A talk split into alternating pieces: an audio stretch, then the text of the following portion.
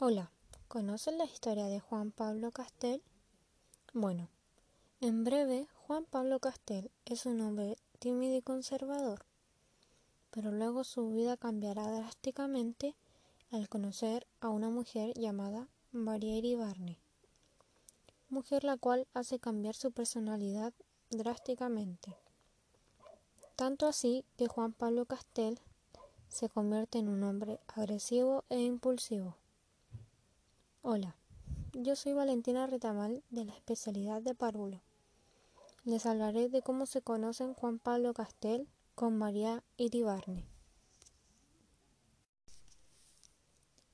Juan Pablo Castel ve por primera vez a María Iribarne en el Salón de Primavera, en el año 1946, en el cual él estaba presentando su cuadro llamado Maternidad.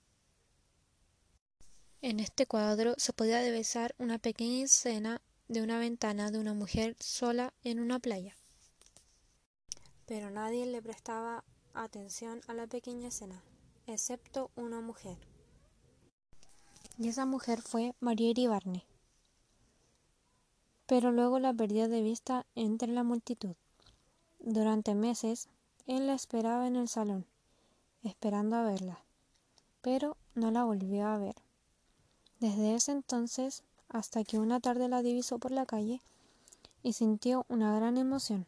Muchas veces él había pensado y planeado su actitud en caso de encontrarla, pero solo la vio y siguió su camino, desesperado por volver a encontrarla y poder entablar una conversación con ella respecto al por qué miraba tanto la escena de la ventana.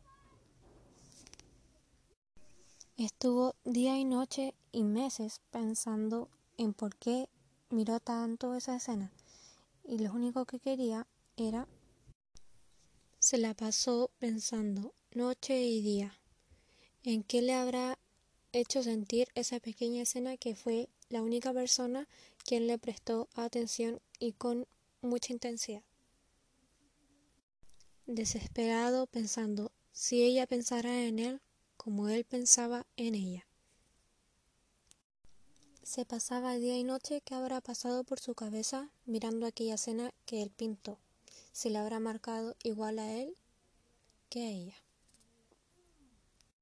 Nos podemos percatar de esta situación que también se puede llevar a la vida real. Por ejemplo, cuando uno como persona vemos a alguien que no conocemos y queremos volver a ver o encontrarlo, nos desesperamos tanto con la idea de volver a verlo o verla, a pesar de ser un completo desconocido o desconocida. La queremos volver a ver o entablar una pequeña conversación aunque sea con él. Tanto así que nos llegamos a quemar la cabeza por encontrárnoslos en algún lugar. Por esto, a un llamado a no desesperarnos por volver a encontrar a una persona que no conocemos porque no sabemos si es alguien de fiar o si es que le interesa conocernos. O el simple hecho de ser un desconocido puede ser alguien peligroso o con malas intenciones. Por esto no debemos de perder tanto nuestro tiempo en pensar en alguien que quizás ni nos recuerde, siquiera a simple vista.